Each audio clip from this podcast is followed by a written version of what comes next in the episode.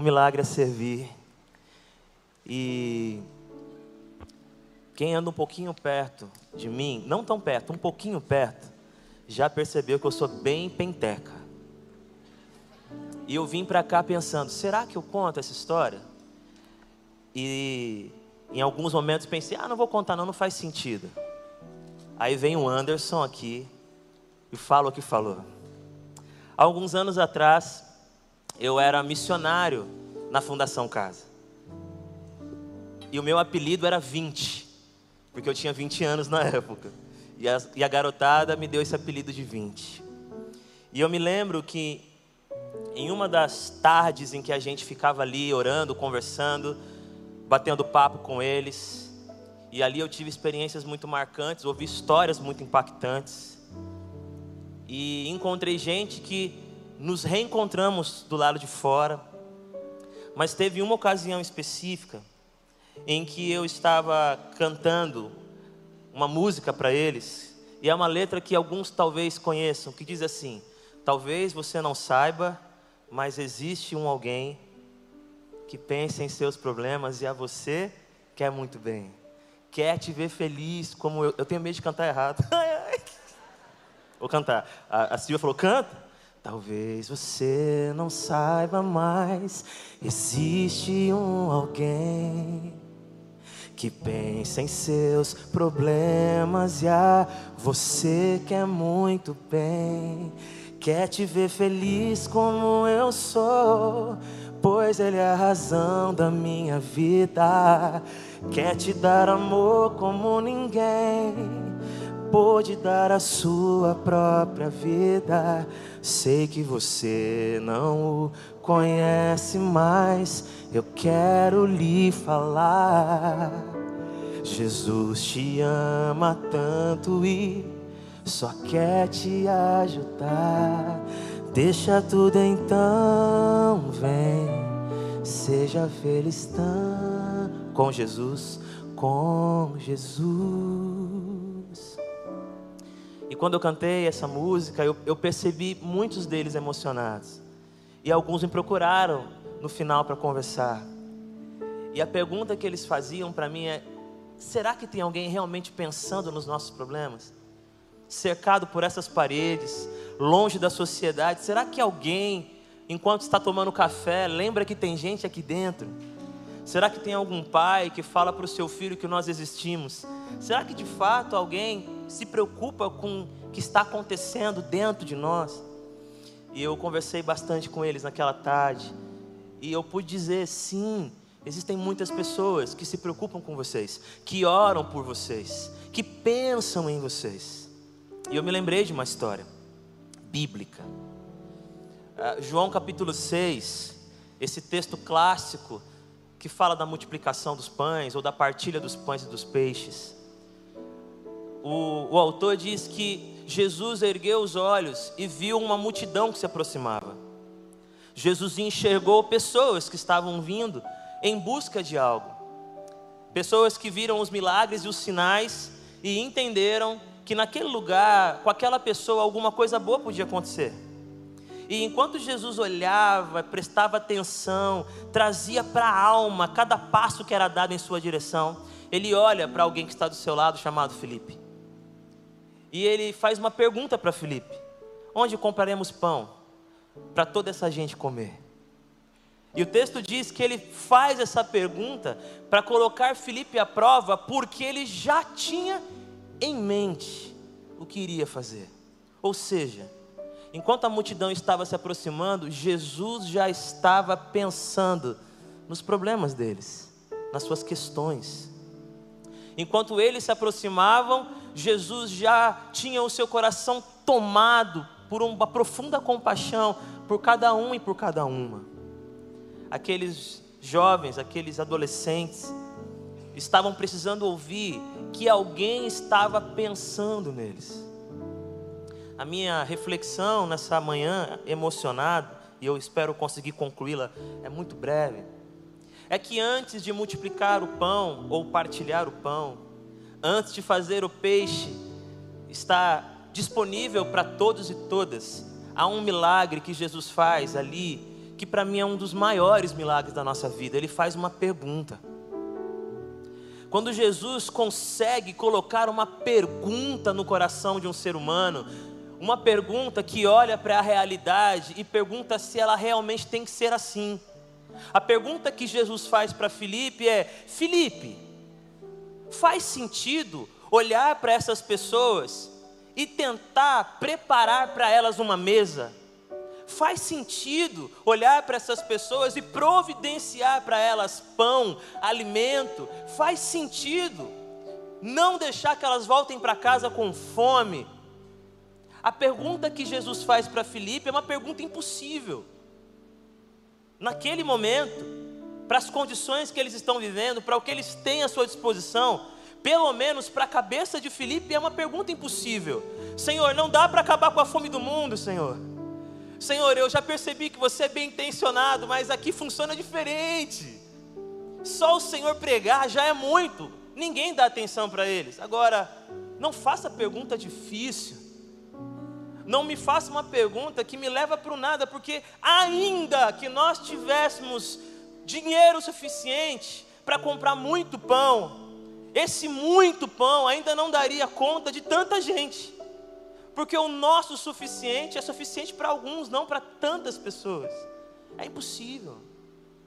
O milagre é quando a gente está sentado num congresso de jovens, há anos atrás, e uma pessoa sobe e começa a falar da Fundação Casa, antiga FEBEM, e começa a trazer para nós olhares, e começa a falar sobre histórias, e aquelas, aquelas pessoas que parece que não existiam, elas começam a aparecer no meu radar, elas começam a ganhar nomes, elas começam a ganhar rosto, e vem uma pergunta: será que elas não podem ter a oportunidade de recomeçar? Será que elas não podem fazer um outro caminho? Perguntas que eu nunca fiz, perguntas que eu nunca me importei, mas ali vendo aquele missionário, aquele homem e aquela mulher de Deus que estavam juntos falando, Deus colocou uma pergunta no meu coração e eu não sabia o que fazer ou como fazer. O milagre é quando o Senhor nos pergunta: será que essas crianças que se sentaram nos lugares que vocês agora estão sentados poderiam ser surpreendidas pela sua casa? Será? Será que você pode saber o nome dela, o endereço, a região e talvez fazer algo mais? Essa pergunta que Deus nos faz nos coloca num lugar de desconforto, nos coloca num lugar de reflexão, nos coloca num lugar de deduções sobre o que pode ser feito. E ainda que a resposta seja não dá, e ainda que a resposta seja não tem o suficiente, ainda que a resposta seja Senhor, não dá para fazer nada, a pergunta já nasceu no seu coração. E o poder de uma pergunta feita por Deus o poder de uma pergunta colocada pelo Evangelho, o poder de uma pergunta que nasce, que brota das entranhas do Altíssimo, podem fazer coisas maravilhosas. Mas é necessário abrir-se para uma pergunta de Deus. Perguntas que nos movem para além daquilo que nós conhecemos, perguntas que nos fazem conversar com pessoas que nós jamais conversaríamos naturalmente, perguntas que nos colocam no caminho e na direção de quem está sofrendo. Jesus olha para Filipe e pergunta. Sabe aquela expressão assim? Não sei quantos vão lembrar, mas é meio comum. Tá pensando no que eu estou pensando? Já ouviu essa expressão? Lembra disso?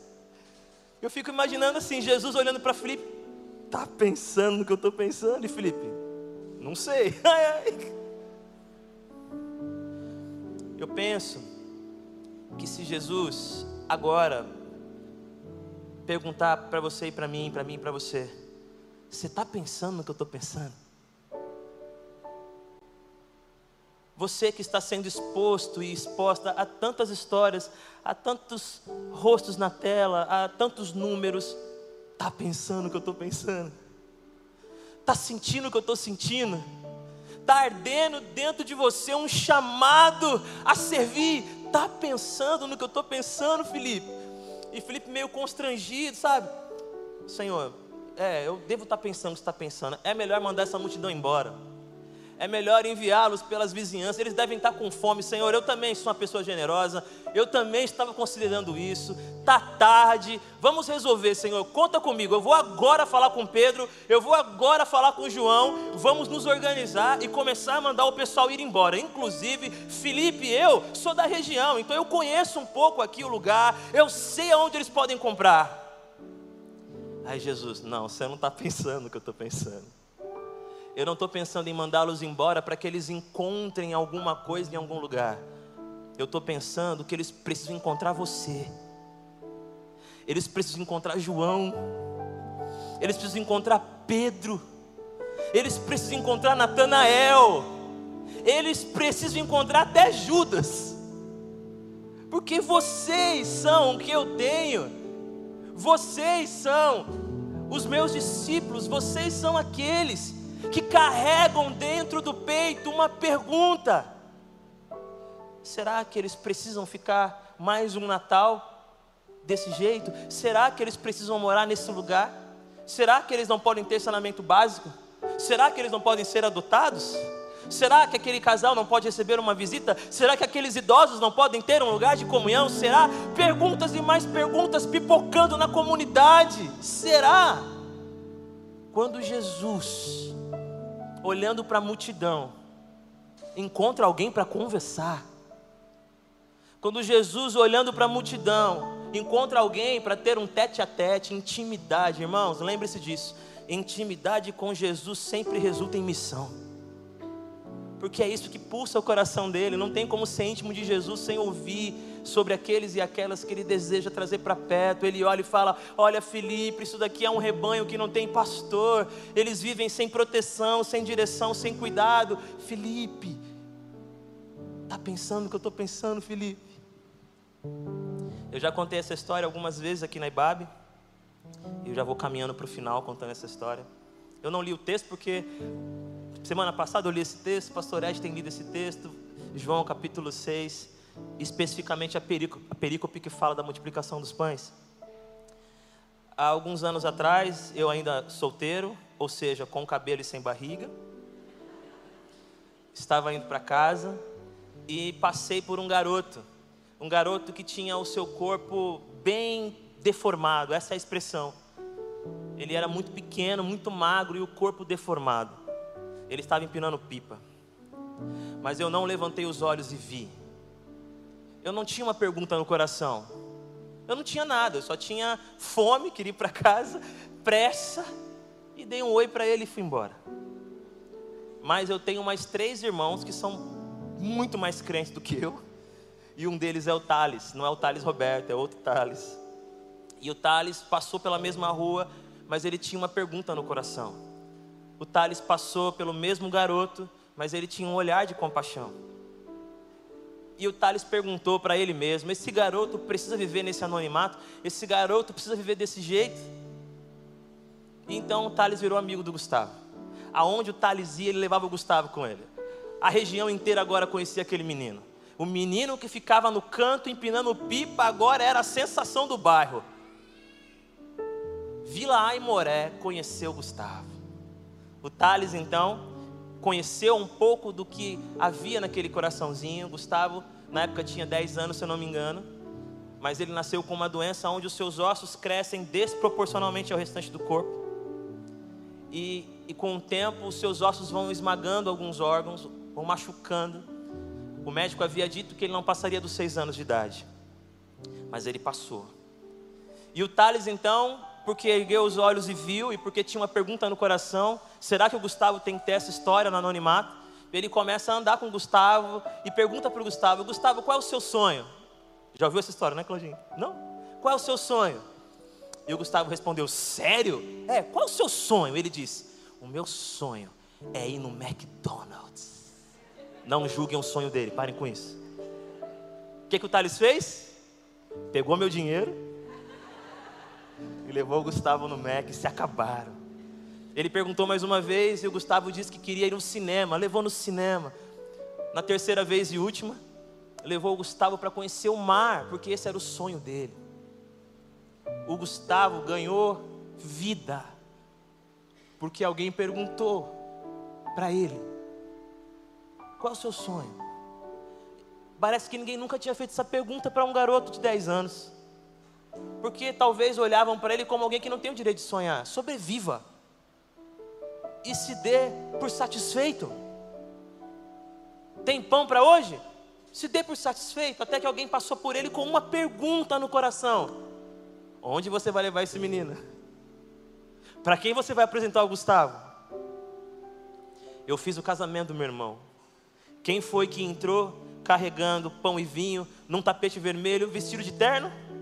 O Gustavo. Como quem diz assim: estou realizando sonhos. Alguém me viu. Mas o dia mais marcante, mais marcante, é quando o milagre foi se completando na vida do Gustavo. Um dia o Thales ocupado, o Gustavo bate na porta, porque agora o Gustavo tinha uma pergunta no coração. Jesus colocou uma pergunta no coração dele: Gustavo, não vai fazer nada pelo Thales, não? Não vai mostrar alguma coisa para ele, algum afeto? Foi Deus que colocou, não foi obrigatoriedade, não foi compensação, não foi barganha. Algo dizia dentro dele, demonstra de uma forma diferente carinho pelo Thales. Aí o Gustavo, muito pobre, perguntou para a mãe: Mãe, o que, que nós temos para dar de presente para o Thales? Mãe, tem alguma coisa aqui em casa? Eles tinham duas latas de leite, daquelas que dão na prefeitura. Ele pegou uma, embrulhou, levou no meu portão. Eu que recebi. E eu perguntei: Gustavo, para que, que é isso? E ele disse: Do mesmo jeito que o Thales demonstrou carinho por mim, eu queria demonstrar carinho por vocês. Entrega para ele. Eu peguei aquele leite, eu chorei tanto que virou milkshake. Quando Deus coloca uma pergunta bonita dentro de você, não importa se você tem muito ou pouco dinheiro, se você vive na margem ou no centro, se você é respeitado ou ignorado, a pergunta que Jesus colocou em você tem que ser assim? Temos que guardar tanto e dividir tão pouco? Temos que normalizar a fome? Temos?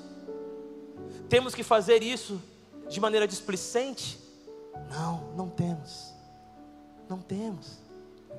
Meu convite para você nessa manhã é: pega essa pergunta que Jesus está colocando aí dentro e transforma essa pergunta, ainda que pareça impossível, numa resposta. Senhor, nem 200 denários seria suficiente. Ok, Felipe, mas agora a pergunta já está aí.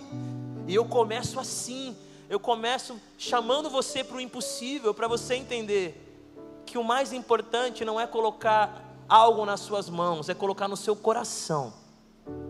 Porque se algum rosto que aparecer ali, se alguém subir aqui, entrar no seu coração, meu mano e minha mana, não tem jeito acontece um milagre. E qual é? Você estará servindo essa pessoa de algum jeito. Orando, doando, levando no McDonald's com o seu dinheiro, por favor. Que a graça de Deus, que a alegria do Espírito Santo e que o privilégio de estender a mão ganhem você de uma forma tão intensa que quando Cristo te perguntar: está pensando no que eu estou pensando, você vai dizer: Uau, tô, Senhor, eu também vi, estou indo lá agora, porque o que é meu é nosso, para a glória de Deus, em nome de Jesus, amém.